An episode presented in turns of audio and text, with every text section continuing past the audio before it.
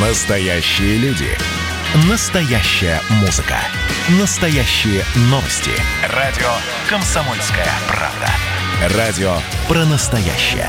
97,2 FM. эм. Россия и Беларусь. Время и лица. Здрасте, здесь Бунин, и сегодня я расскажу про тюрю. Помните, как у Некрасова?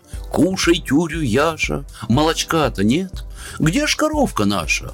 Увели мой свет». Тюрей издавна на Руси и в Беларуси называли холодный хлебный суп. Сухари, корки, если везло мякиши, крошили прямо в воду, ну или в квас. Оно и понятно, молока-то могло и не быть, корову, как мы помним, барин забирал для приплоду. Словом, беднота кидала хлеб в воду, туда же чуток постного масла, по щепотке соли и сахара. Ну, хотя, конечно, сахар тоже был не у каждого, но луковку точно могли покрошить. Вплоть до 19 века тюря была каждодневным блюдом в деревенских семьях, обычным крестьянским супом. Дешевая и быстрая, хоть и калорийная, тюря была весьма распространена и очень подходила для поста. Приготовление похлебки не занимало много времени, но она ж холодная. Сегодня она вообще нам знакома в виде окрошки. Тем более как раз ее и готовили в жаркие летние дни. Отсутствие в тюрях мяса и жиров создавало ей славу блюда для бедняков, а это, в свою очередь, привело к тому, что тюрь стала стыдиться ресторанная кухня. Тюря, между прочим, была разной.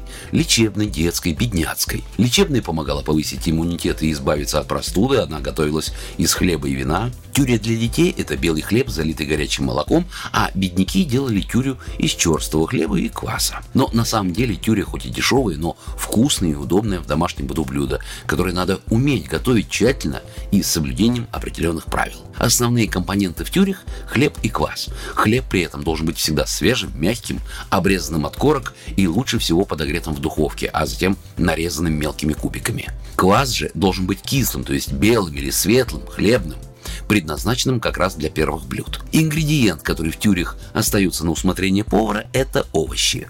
Либо мелко-мелко нарезанные, либо натертые на терке. Причем нарезка должна быть очень тонкой, аккуратной, а натерка только на мелкой. Кстати, по этим овощам тюри и носят свои названия. Тюря с луком, тюря с хреном. Несмотря на разнообразие рецептов, тюря все равно стоила недорого, и ею можно было накормить всю семью. Рецептов блюд, когда хлеб бросают в какую-либо жидкость, немало в кухнях разных народов.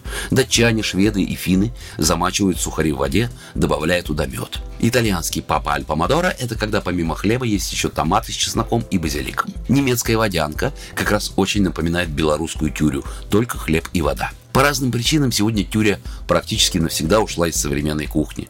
Теперь ее мало где делают, но сохранилась старая и немного грустная поговорка.